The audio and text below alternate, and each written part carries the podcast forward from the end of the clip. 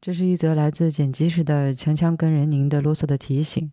嗯，今年春节，请各位减少出行，勤洗手，去公共场合戴好口罩，保护好自己。那与此同时，也要避免落入另一个极端哈，不要恐慌，不要成天盯着疫情的数字和群里传的消息。那如果有医务工作者在听我们的节目，也跟你们说一声谢谢。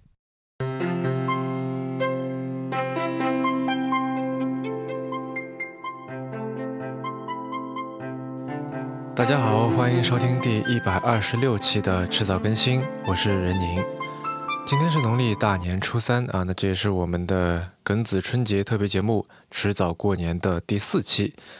呃，那我再例行提醒一下哈，今年我们还有一个小活动，也就是只要在新浪微博上面转发并且评论迟早更新在过年期间发的这个节目微博。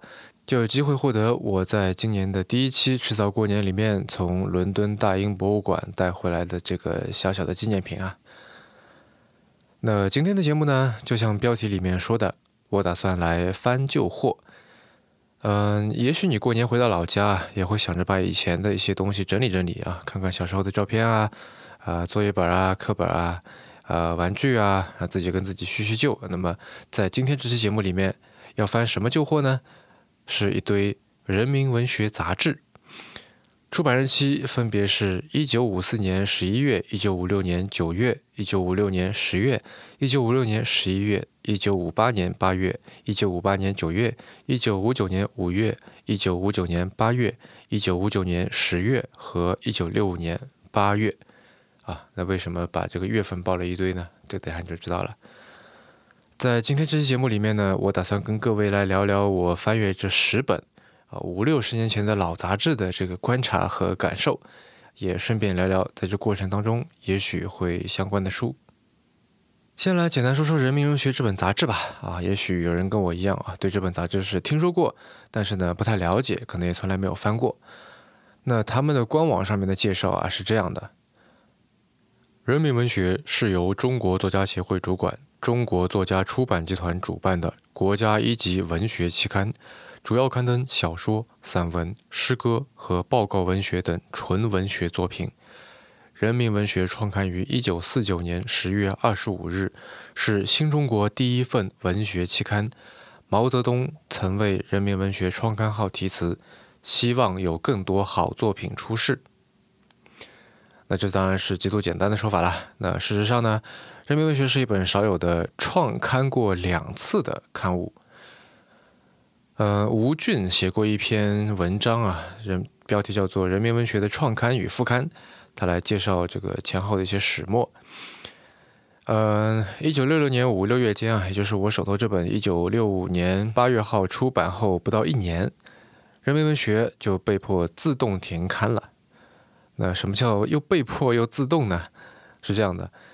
呃，一九六六年的二月到四月之间啊，这个我们知道有一个很重要的文件，这个面试的啊，叫做林彪同志委托江青同志召开的部队文艺工作座谈会纪要啊，后来就简称叫简称叫纪要了啊。这个文件的撰写呢是由陈伯达和张春桥。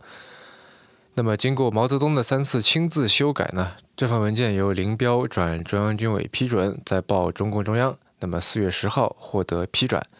然后此后呢，再逐步的下达扩散，然后波及到全国。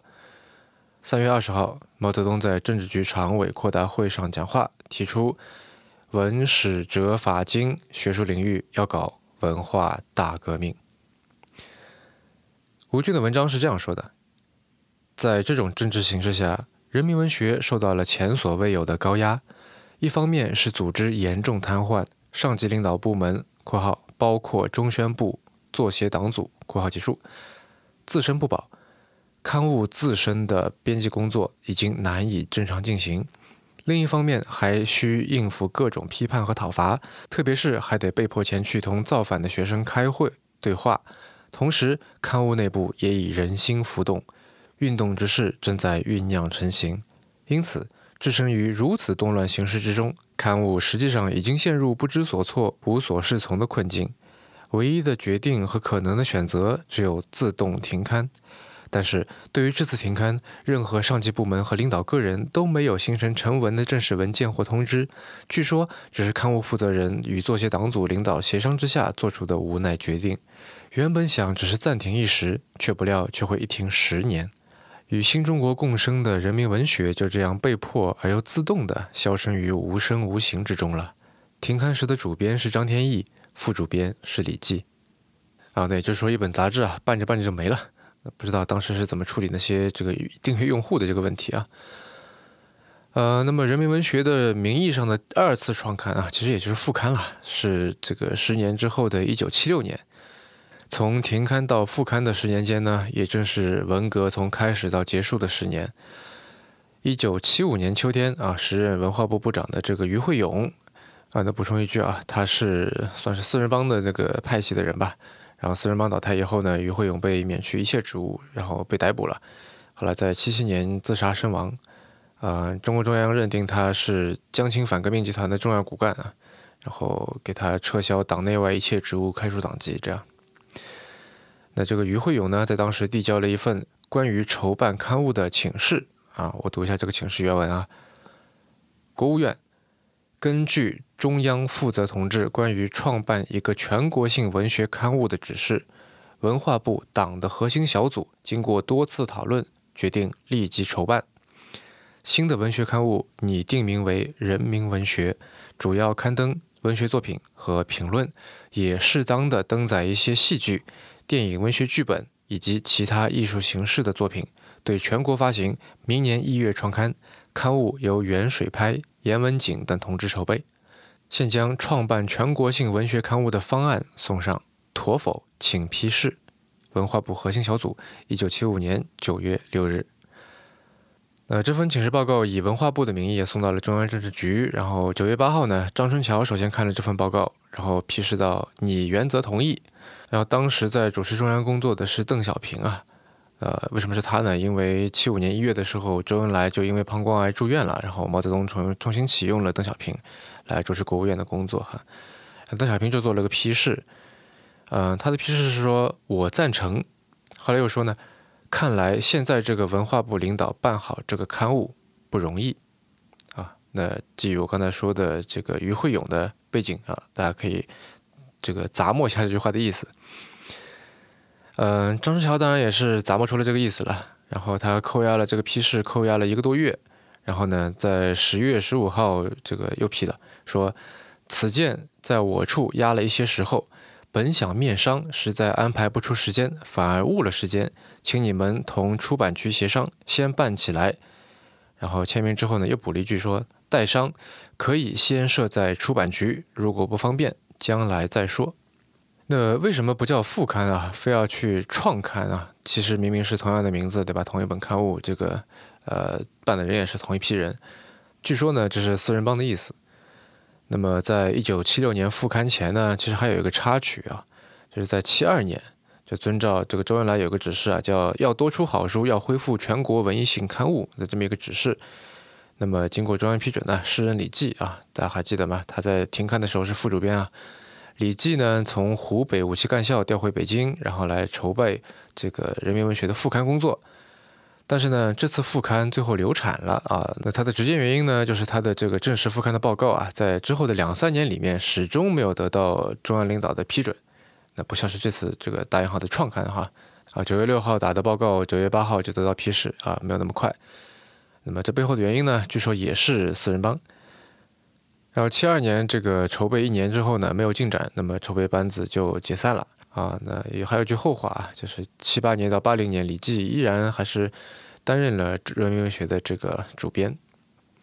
复刊以后的人民文学啊，或者说在复刊筹备期间啊，就已经是一个政治和意识形态的一个权力的博弈场了啊。这主要体现在他的这本杂志的人事和建制的安排上面。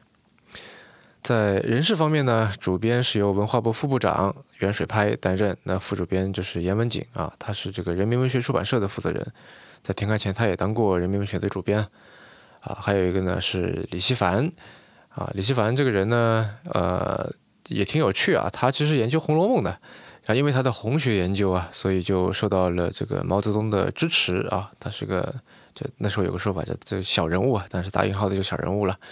他在那个时候呢，是文学艺术研究所《红楼梦》研究小组的负责人啊，已经是全国政协委员了啊。然后还有一位呢，叫做施艳平。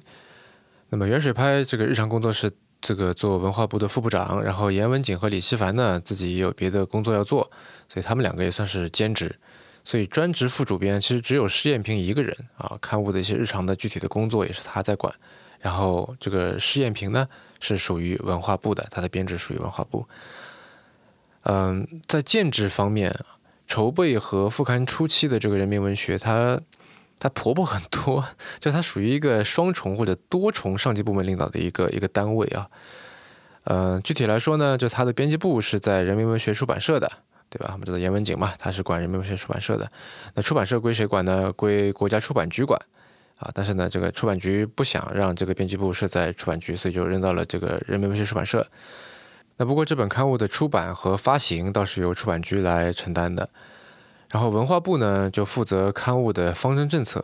那所以人民文学在出版、编辑、发行，然后政治领导的各方面，都形成了一个。交叉的或者双重领导的这么一个格局哈，出版局和文化部。啊，那我们知道，一般来说双重领导都不是什么好的现象，对吧？它会搞得很复杂。然后更复杂的是呢，在它复刊之后的首期之前啊，中国经历了文革末期由毛泽东发起的最后一次大规模的政治运动啊，叫做批邓，反击右倾翻案风。那邓小平为扭转文革以来的混乱局面的这个努力啊，又被全盘否定了。然后全国刚刚趋于稳定，然后又再度的这个陷入了混乱。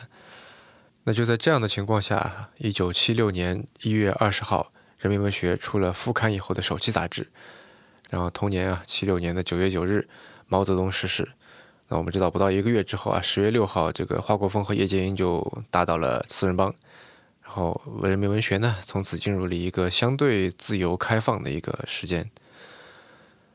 嗯，人民文学作为新中国的一个顶级的文学刊物啊，有人管它叫文学的国刊啊，它可以说是见证了并且推动了新中国的文学发展。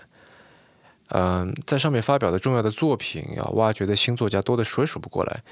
呃，基本上我们知道的，现在中国大陆这些作家或多或少都会跟他发生关系。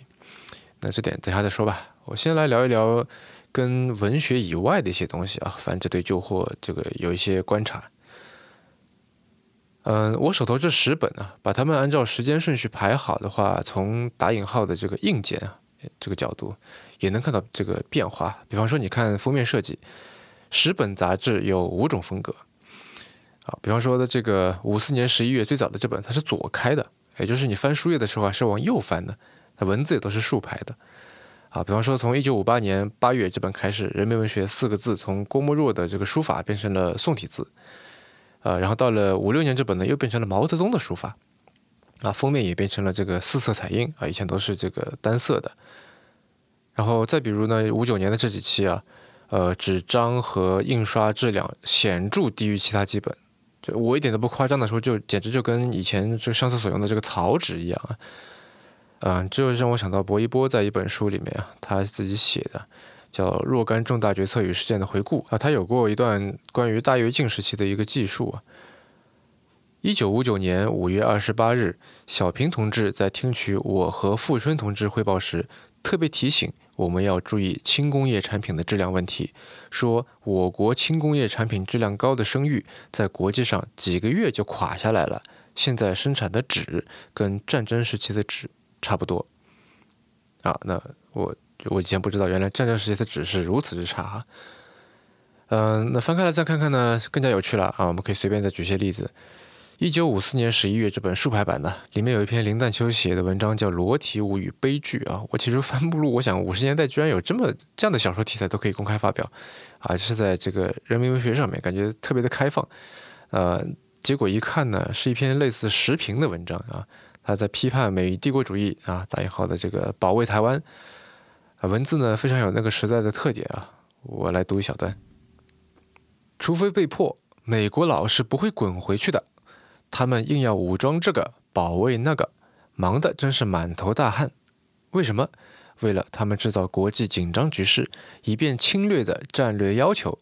而当他们的战略观点认为必要的时候，他们索性撕掉所有伪装和假面，一丝不挂的跳起裸体舞来。保卫台湾的叫嚣便是裸体舞的舞曲。啊，原来是这么个裸体舞。呃，那作为文学杂志却发表了一篇时事评论呢，这个这个情况在其他九本里面都没有出现。然后，一九五六年十一月号里面呢，因为当时这个苏伊士运河危机啊，翻开来就是一个增页，写着“我们支持埃及”啊，很大的这个毛笔字写着，然后下面是矛盾的文章，“我们全力支持埃及人民的正义斗争”啊，翻过来是冯雪峰的“我的抗议与希望”，然后再是谭威的这个尝试啊，治埃及这样。嗯，其他还有啊，一九五八年八月号叫做《群众创作特辑》，然后这个编辑的话里面说，文艺为少数人所占有的时代已经一去不复返了，广大劳动人民占有和享受文学艺术的时代已经来到了。啊，那这种说法，就如果你是在互联网内容平台工作的，你应该不陌生，对吧？就是 UGC 嘛，啊，抖音啊，快手啊，对吧？哦，然后里面还有一段话，我们还必须向读者说明一件事：正当我们编好这期刊物就要复印的时候，从广播里传来了令人兴奋的伊拉克共和国诞生的消息。接着，美英帝国主义出兵黎巴嫩和约旦，中东的形势突然紧张起来。这几天，支持阿拉伯人民的正义斗争、反对美英帝国主义侵略行为的呼声响遍全世界。我国六亿人民都投入了这一斗争的热潮，我们想通过我们的编辑工作为这一斗争投入一份力量，但在这期刊物上发表文章已经来不及了。为了弥补这一缺憾，我们随这期刊物印发了“阿拉伯兄弟，我们支持你”的专业，希望读者注意阅读。让我们高呼：支持阿拉伯人民的正义斗争！美英侵略军从中东滚出去！啊，那看看现在的中东局势啊，看看伊朗、伊拉克跟美国的关系，看看中美关系，也是挺令人感叹的吧？呃，一方面时过境迁啊，一方面很多东西五六十年过去了还是老样子。嗯，可能你会问哈，为什么我手头有这十本老杂志、旧杂志呢？其实啊，我只想买特定的一期的，但是呢，那个卖家他只肯十本打包一起卖，然后我看反正也不贵吧，就十本一起买了。我想买的呢是一九五六年九月号这一本。想买这一本是因为两篇文章，当中一篇是小说，作者是王蒙，标题叫《组织部新来的青年人》。小说的主题情节其实不复杂。呃，洪子成在中国当代文学史里面说，他像丁玲在延安时期写的这个，在医院中啊，都是特定人物到了一个新的场景里面，都要处理这个理想和事实之间的一个巨大的裂痕，用这样的办法呢来这个揭示社会矛盾啊。然后用徐子东在看理想二十世纪中国小说节目里面的说法呢，啊，这篇小说啊是那个时代的官场现形记啊。那还是简单介绍一下这个故事情节吧。啊，小说主角叫做林震，原来是在一个小学里工作，后来呢被调调进这个区委组织部，对为党的工作做贡献充满期待。但是呢，后来发现区委组织部第一副部长刘世武和工厂建党组组长，然后后来这这个当上组织部副部长的这个韩长兴，以及麻袋厂厂长黄兴全的工作存在严重的官僚主义问题。呃，在在组织部啊，有一位姐姐一般的女性，她的同事叫赵慧文啊，跟她很有共同语言。那么林震呢，出于理想主义，不能容忍党的领导机关有缺点，就鼓励麻袋厂的这个下级员工啊，向北京日报去爆料啊，去寻求媒体曝光，并且呢，在区委常委会上面进行了尖锐的发言。然后小说最后呢，林震敲响了区委书记周润祥的大门，啊，期待通过更高的上级来纠正组织部的缺点。很多人认为这篇小说有自传色彩啊，因为发表的时候呢，王蒙的年纪跟林震差不多啊，二十二岁。啊，虽然年轻，但是其实王蒙的政治工作资历不短啊。他十四岁不到就加入了党的地下组织，十六岁就进入这个新民主主义青年团啊，也就是共青团的前身。然后小说发表的时候呢，他已经是北京市东四区的团委副书记了。啊，这篇小说啊，这个组织部新来的青年人，其实是王蒙在写《青春之歌》啊，他的这个长篇小说的处女作的时候的一个修整的或者说调剂之作吧。就他在有一篇文章里面说，就他就喜欢这个写写那个写写啊，就互相调整一下。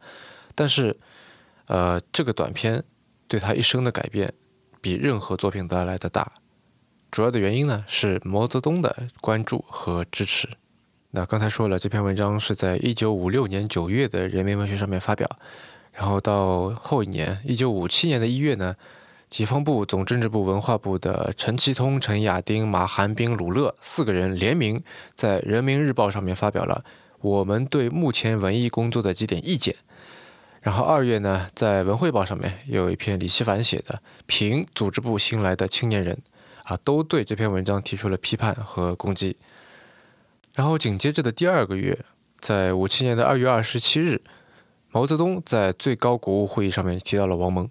啊，说这个王蒙正在被大军围剿，然后他亲自表示说：“我要为王蒙解围。”嗯，我手上这本《组织部来了个年轻人》，是花城出版社在二零零九年的版本啊。除了小说之外呢，还收录了王蒙的一些创作谈啊，以及崔建飞的一篇文章，叫做《毛泽东武谈组织部新来的青年人》的节选啊。然后崔建飞呢，总结了几个毛泽东谈这篇小说的特点。第一呢，是谈的次数多。谈了至少五次。第二呢，谈的比较密集，啊，一九五六年小说发表，然后这个从一九五七年二月开始，五次谈论集中在两个月内。三呢是谈的语气比较重，啊，动感情，啊，有一次还因为这个当时人民文学副主编秦兆阳的修改而大为震怒，啊，说他缺德啊什么的。然后第四呢是把这篇小说啊跟政治行动和文艺方针结合起来。就我们知道，这是毛泽东的习惯啊，而且当时正在这个整风运动当中，那么官僚主义呢是反对的对象之一，而这篇小说恰恰就是反对官僚主义的。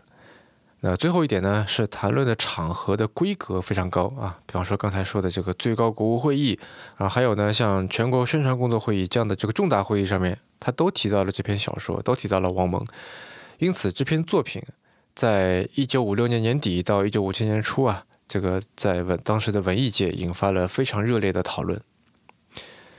嗯，张光年，哎，就是这个当时《文艺报》的这个主编啊，他回忆说呢，说毛泽东曾经要当时的这个中宣部常务副部长周扬给王蒙传话，让他告诉王蒙，说第一是你好，你反对官僚主义；第二是你有片面性，你的反面人物写得好，正面人物弱。呃，的确啊。我也觉得，也许是因为林震这个角色的驱动力啊，主要是来自于理想主义，所以呢就比较容易虚。而那些反面人物啊，比方说像这个组织部第一副部长刘世武啊，可能因为王蒙自己日常工作和生活的积累吧，就这个人是写的比较实的。呃，比如有一天晚上啊，赵慧文邀请林震去他家里聊聊啊，赵慧文说刘世武有一句口头禅啊，就那么回事儿。他看透了一切。以为一切就那么回事儿，按他自己的说法，他知道什么是是，什么是非，还知道是一定战胜非，又知道是不是一下子战胜非。他什么都知道，什么都见过。党的工作给人的经验本来很多，于是他不再操心，不再爱，也不再恨。他取笑缺陷，仅仅是取笑。欣赏成绩仅仅是欣赏，他蛮有把握的应付一切，再也不需要虔诚的学习什么，除了拼音文字之类的具体知识。一旦他认为条件成熟需要干一期，他一把把事情抓在手里，教育这个处理那个，俨然是一切人的上司。凭他的经验和智慧，他当然可以做好一些事。于是他更加自信。这样充满细节的到位描写啊，没有大量的实际观察是很难得出的。呃，顺便说一句啊，我看到这段家里面的这个对话的细节的时候，我我不知道为什么想起了迷途运动。呃，虽然小说里这个对林震和赵慧文之间就似乎有一些淡淡的特殊好感的这种描写啊，但你管它叫呃深厚的革命友谊也好啊，管它叫知己的认同也好，反正就没有明确到爱情的层面啊。那我在看的时候就在想，就果然时代不一样了。现在换了我，我肯定不敢去，因为这种事情一去就说不清楚，对吧？你想，就放在现在，就绝对是会是一个非常 暧昧的场景。一个女性邀请男同事晚上单独去她家里坐坐，然后表达的很清楚，说我老公今晚不回来了。然后呢，又一起听音乐啊，一起吐槽别的同事啊。赵慧文坐在床上啊，弹钢琴一样的弹自己的腿，又把手放在胸前啊，又露出了湿润的牙齿微笑。然后忽然推门出去了啊，把林正一个人留在屋子里。然后小说里写的林正闻到了肥皂的香气啊，我还以为怎么洗起澡来了。结果呢，是赵慧文不知道从哪里拿了一锅煮熟的这个荸荠来吃，那是马蹄啊，啊，难道是用肥皂在洗荸荠？啊，我不知道。那总之呢，两个人这个一晚上就是很单纯的在聊工作、听音乐、吃笔记，啊，完全没有罗曼蒂克的内容。呃，林正离开赵慧文家之后啊，用力的呼吸着春夜的清香之气，一股温暖的泉水从心头涌了上来。那这股温暖的泉水啊，也许有很小一部分跟情感有关，但是绝大多数呢，是由于工作带来的焦虑和自我怀疑被这个缓解了以后带来的这个放松。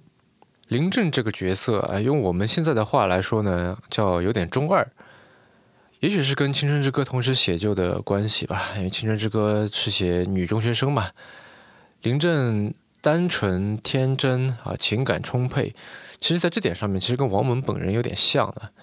在二零零六年写的这个王蒙自传第一部啊，叫《半生多事》里面呢，七十多岁的王蒙还能以非常充沛的感情写下密集的排比句。我的组织部来了个年轻人，他是我的另一套应该叫做星宇的福马，他是我的情书，给所有我爱的与爱我的人。他是我的留言，有一天没有我了，留言还在。这么一想，已经使我热泪如注。它是我哼唱的一首歌曲，它是我微醺中的一次告白，它是我点燃灯火时看到绿草发芽或者山桃开花时许下的愿，它是我献给生活的一朵小花，它是我对自己、对青春、对不如意事常常有的人生的一些安慰。它又是对伟大的时代、伟大的新中国、伟大的机遇与伟大的世界，对于大地和山河江岭，对于日月和星辰，对于万物与生命的一种感恩。当然，不无自得，不无飘飘然。他是我的问号、惊叹号和逗点，一个自以为是天之骄子的年轻人，一个被历史所娇宠的天选人才，少年意气的共产党员，才会有这样的倾吐、这样的诗篇、这样的袒露心扉、这样的心灵絮语，或者硬起头皮说出来吧，这样的文学撒娇。这篇小说最开始的题目叫做《组织部来了一个年轻人》，发表的时候呢，被秦兆阳改成叫做《组织部新来的青年人》。然后收入建国以来的短篇小说选的时候呢，把原题的这个“一”字给去掉，然后正式改成了叫“组织部来了个年轻人”。用徐子东在二十世纪中国小说里面的说说法呢，“组织部来了个年轻人”，主语是组织部啊，讨论的是政治工作；而组织部新来的青年人呢，主语是青年人，那话题就变成是青年成长。嗯，我逐段逐段对比了花城出版社二零零九年的版本和人民文学一九五六年发表的这个版本，发现最大的差异在结尾。呃，也许是为了与题目的这个修改做配套啊。那这个秦兆阳呢他当时是人民文学的副主编嘛，他加了几大段关于青年爱情、心灵感悟的这些描写，以及呢，在文章有些别的地方做了一些软化处理。但是毛泽东的意见是希望主人公林震可以更加坚强有力啊，那所以刚才提了嘛，他跟周扬说这个王蒙写正面人物很弱啊，所以这就产生了一个问题啊。那我来举个例子，小说里面有一段写刘世武跟林震来谈啊，说这个公安局长啊参加常区委常委会的时候经常打瞌睡，然后抱怨工作不太好做，林震的反应比较激烈。呃，我先读一读王蒙投稿时候的这个原文啊，您不对。林震大声说：“他像本人受了侮辱一样，真奇怪！我们的组织部长看不见壮丽的事业，而只看见某某在打瞌睡。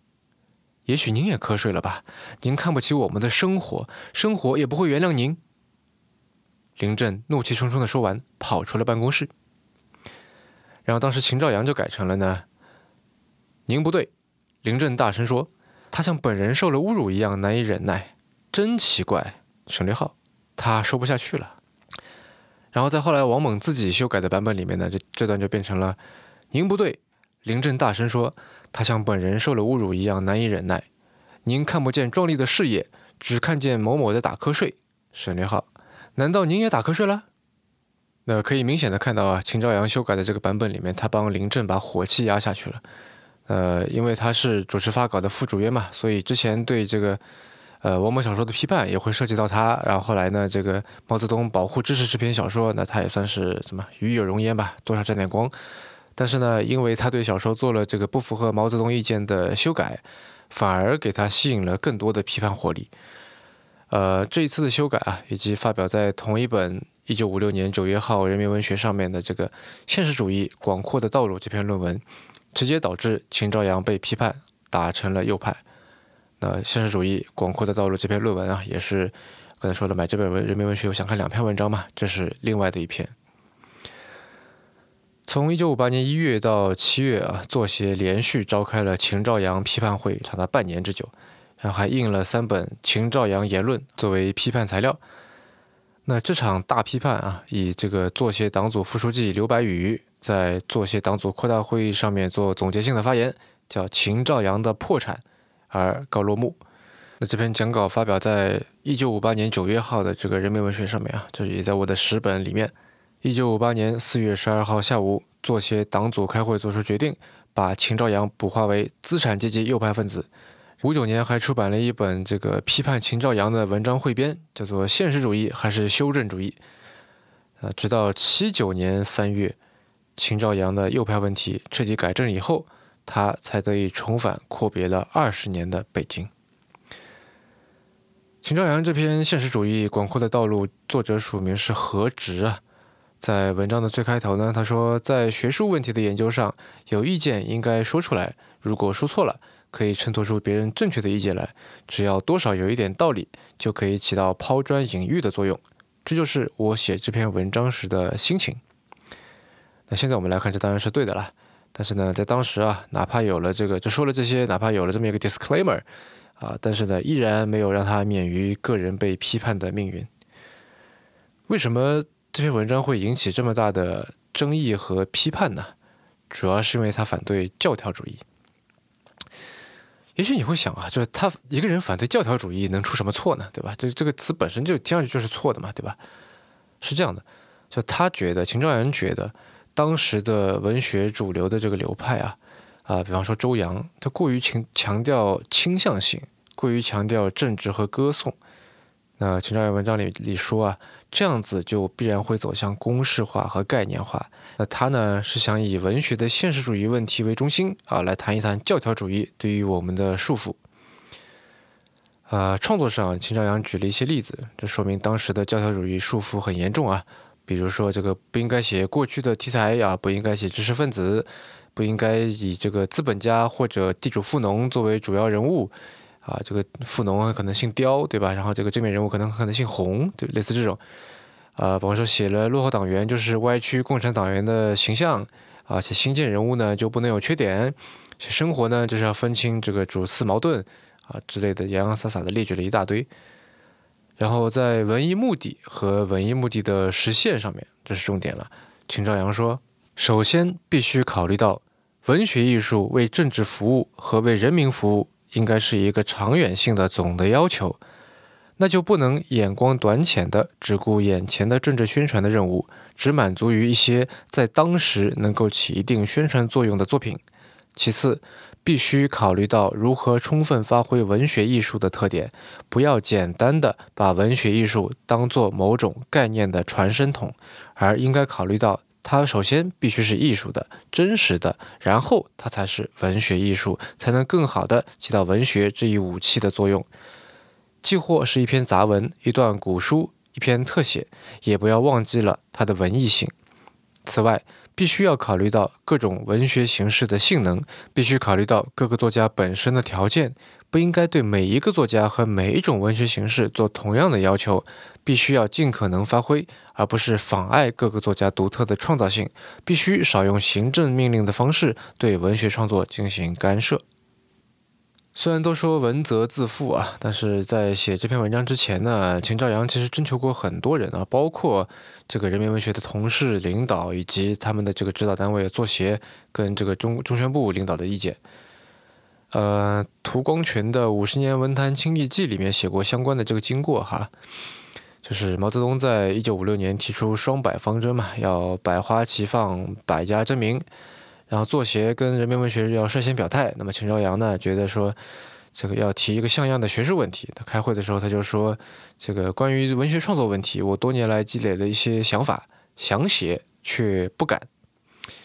那么秦朝阳的破产那篇讲稿的作者啊。这个也就是当时作协党委副书记刘白羽就很高兴的跟他说：“就写嘛，写出来给大家看一看。”然后中宣部文艺处处长林默涵也说：“啊，重大政策出台了，作协不能没有声音、没有反应，这是对主席的态度问题。”嗯，虽然领导同意，但是呢，秦朝阳还是很小心啊，觉得要慎之又慎。那于是人民文学的编委啊，在何其芳家里面，何其芳也是编委之一啊，在他家里开会，展开了一个非常热烈的讨论。呃，秦朝阳说了他的看法，让何其芳就说呢，文艺为政治服务，问题解决不好，对贯彻双百方针非常不利。严文景说，艺术规律问题、现实主义问题很值得思考研究。然后其他编委也都附和。啊，那顺便提一句啊，在那本有秦朝阳的破产的那本五八年九月号的人民文学里面，也有一篇文章是严文景写的，批判刘冰燕和秦朝阳的文章，就凭本报内部消息。啊，本报内部消息是个小说。作者是刘冰燕啊，他算是秦朝阳力捧出来的一个作者。那说回这个事儿哈，那看到大家都想到一块儿去了呢，秦朝阳就信心倍增。他先写了一个草稿给跟他一样是这人民文学副主编的这个葛洛看，然后反复修改之后呢，又送给了周扬和刘白羽去看。然后这两个人看完还回来了，嗯，但是没有发表赞成或者反对的意见。然后到了七八月份呢，秦朝阳又改了两个月。啊，包括在这个两个月里面，应该改了汪某那篇小说了。在九月份，他把这篇文章跟组织部新来的青年人一起发表在《人民文学》上面。但是紧接着这个双百政策，紧接着这个百花齐放、百家齐鸣的，就是反右派的运动。在一九五六年和五七年上半年响应双百方针而又鸣又放那些知识分子呢，多半被打成了右派。毛泽东在《文汇报》的“资产阶级方向应当批判”这篇文章里面说：“有人说这是阴谋，我们说这是阳谋，因为事先告诉了敌人，牛鬼蛇神只有让他们出笼才好歼灭他们，毒草只有让他们出土才便于铲掉。那事实证明啊，双百方针是一种引蛇出洞的手段。毛泽东就说过。”其目的是让魑魅魍魉、牛蛇鬼神大鸣大放，让毒草大长特长，以便使人民看见大吃一惊，原来世界上还有这些东西，以便动手歼灭这些丑类。后来王蒙也被划成右派啊，跟秦朝阳一样，人生中有二十年没有写作。那虽然他曾经被毛泽东解过围啊。但是我觉得哈，或许那时候是引蛇出洞的这个时期，就这个解围本身动作也是阳谋的一部分。呃，后来九十年代的时候，有人问王蒙啊，说毛泽东保护了你啊，那为什么后来还把你把打成右派呢？然后王蒙的回答是三个字，很简单，不知道。我手头这本一九五六年九月号《人民文学》的组织部新来的青年人这个文章里面。几乎所有跟爱情有关的段落都被人用红笔划出来了，然后文末还用红笔写了字啊。一九五七年三月二十三号，于小水，那不知道是姓于名小水的人呢，还是说这本小说是在一个叫小水的地方读的？啊，看这个字迹啊，像是年轻人。在有一段这个林震因为赵慧文的一番话而感到茫然而失落的这个文字前面呢，他划了一个圈。好像意思是就标注一个重点。那段文字说，生活有时候带来某种情绪的波流，使人激动，也使人困扰。然后波流流过去，没有一点痕迹。真的没有痕迹吗？他留下对于相逢者的纯洁和美好的记忆，虽然淡淡，却难忘。那不知道划线的人是不是于此这个心有戚戚焉啊？或者说干脆是失恋了哈？啊，如果划线的时候他跟林正年纪差不多，是个二十岁出头的青年人吧，那现在他已经是八十多岁的老人了。组织部新来的年轻人后面有一篇小说，标题就是爱情，但是他没有用红笔划线啊，不知道他有没有去读。好了，今天就聊到这里吧，您刚刚收听的是迟早更新的第一百二十六期，这是一档探讨科技、商业、设计和生活之间的混沌关系的播客节目，也是风险基金 Once Ventures 关于热情、趣味和好奇心的音频记录。我们鼓励您与我们进行交流。我们的新浪微博 ID 是迟早更新啊，记得去评论和转发。电子邮箱是 embrace at weareones.com。如果您想要访问迟早更新的网站，可以在浏览器地址栏输入邮箱的后缀，在网页导航栏中就可以找到迟早更新的网站链接了。我们为每一期节目都准备了延伸阅读，希望您善加利用。您可以在各大音频平台和泛用型的播客客户端搜索“迟早更新”进行订阅收听。啊，而且我们现在有一个微信小程序，只要在微信里面搜索“迟早更新播客”六个字，就可以在微信里面获得更好的收听和分享的体验。啊，如果您喜欢这档节目呢，同时也欢迎您收听我跟 Real 搭档的播客《提前怀旧》。我们希望通过迟早更新，让熟悉的事物变得新鲜，让新鲜的事物变得熟悉。